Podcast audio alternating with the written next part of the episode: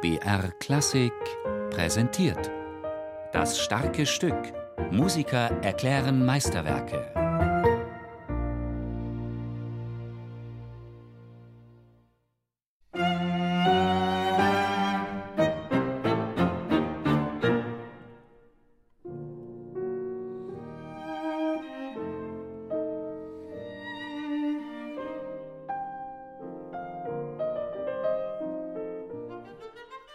Ich muss sagen, dass dieses Stück sehr frisch ist, sehr lebendig ist, doch sehr viel Humor auch hat. Man muss sich dann musikalisch nicht groß verstellen oder nicht groß in irgendwelche Schranken weisen, sondern es ist wirklich eben, wie der Titel schon sagt, ein Gassenhauer.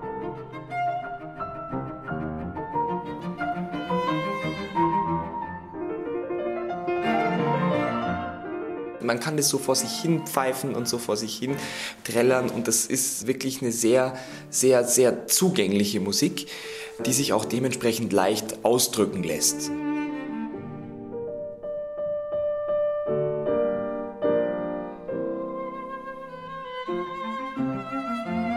Eigentlich lag es am dritten Satz dieses Trios, dass es den Beinamen Gassenhauer bekommen hat. Denn in dem hat Beethoven aus einer damals populären Opernmelodie neun Variationen gemacht, nach guter alter Hausmusiktradition. Aber auch die anderen beiden Sätze des Trios atmen eine sehr beschwingte, wohlgelaunte Stimmung. Es ist Beethovens viertes Klaviertrio.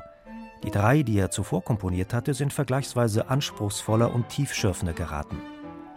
Und hier nun, mit diesem Trio, lässt er einer ungezwungenen Fröhlichkeit freien Lauf, als es veröffentlicht wurde, 1798 in seinen ersten Wiener Jahren, äußerte sich bald darauf die Allgemeine Musikalische Zeitung durchaus beifällig.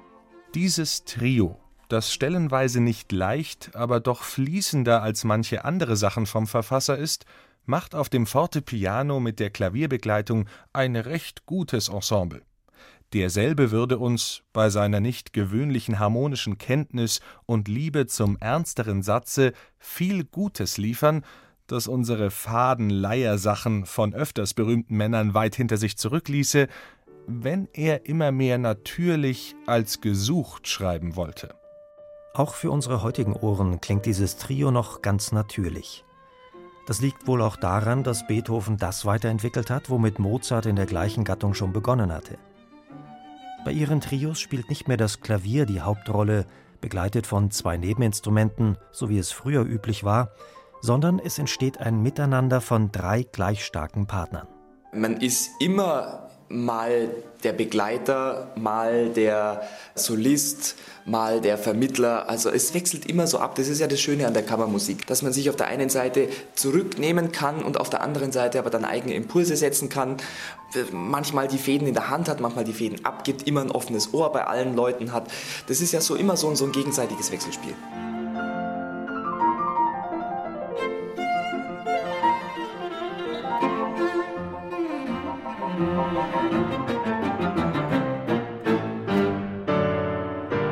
Maximilian Hornung hat sich das Gassenhauer Trio zusammen mit zwei befreundeten Musikern vorgenommen, dem Pianisten Nicholas Rimmer und dem Bratscher Nils Mönkemeyer. Damit weichen sie von der ursprünglichen Besetzung ab, in der war nämlich eine Klarinette als Partner von Klavier und Cello vorgesehen. Doch Beethoven war selbst durchaus offen für andere Besetzungen.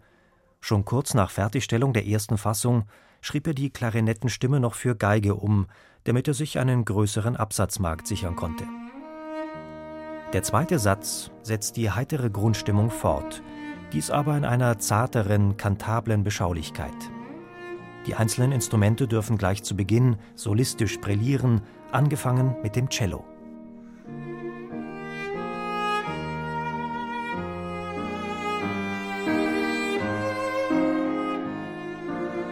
Es fällt wahrscheinlich deshalb so auf, weil halt eben auch die Bratsche nicht dabei ist, sondern es ist wirklich nur Cello mit einer Klavierbegleitung. Schon nach der ersten Phrase übernimmt die Bratsche das Thema und hat dann genau das Gleiche auch. Also so gesehen, es wechselt immer ab. Und gegen Ende des Satzes lässt Beethoven auch noch einmal hören, wie meisterhaft es klingt, wenn alle drei Instrumentalisten sich das Thema gemeinsam vornehmen.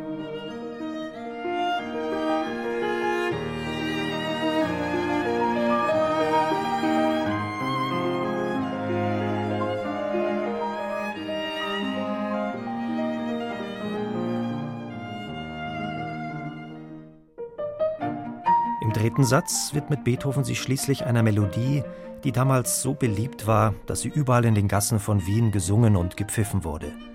Sie stammt aus dem Terzett Pria Chio Impegno, was bedeutet, bevor ich zur Arbeit gehe.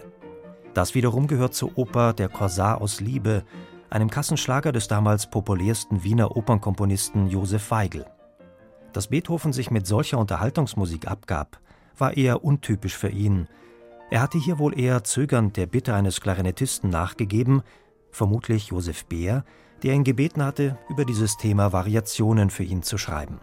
Das ist einfach nur ein Ohrwurm. Das ist einfach so ein Ohrwurm, den man in der Fußgängerzone an jeder Ecke pfeifen hören könnte. Das ist einfach ein Gassenhauer. Und diesen frechen Reißer lässt Beethoven hier in neun Variationen glänzen, indem er zum einen die Instrumente immer wieder anders kombiniert. Satztechnisch entfacht er außerdem ein großes Spektrum an Raffinessen, stellenweise mit gekonnten rhythmischen Verschiebungen. Hier wird es sogar jazzig.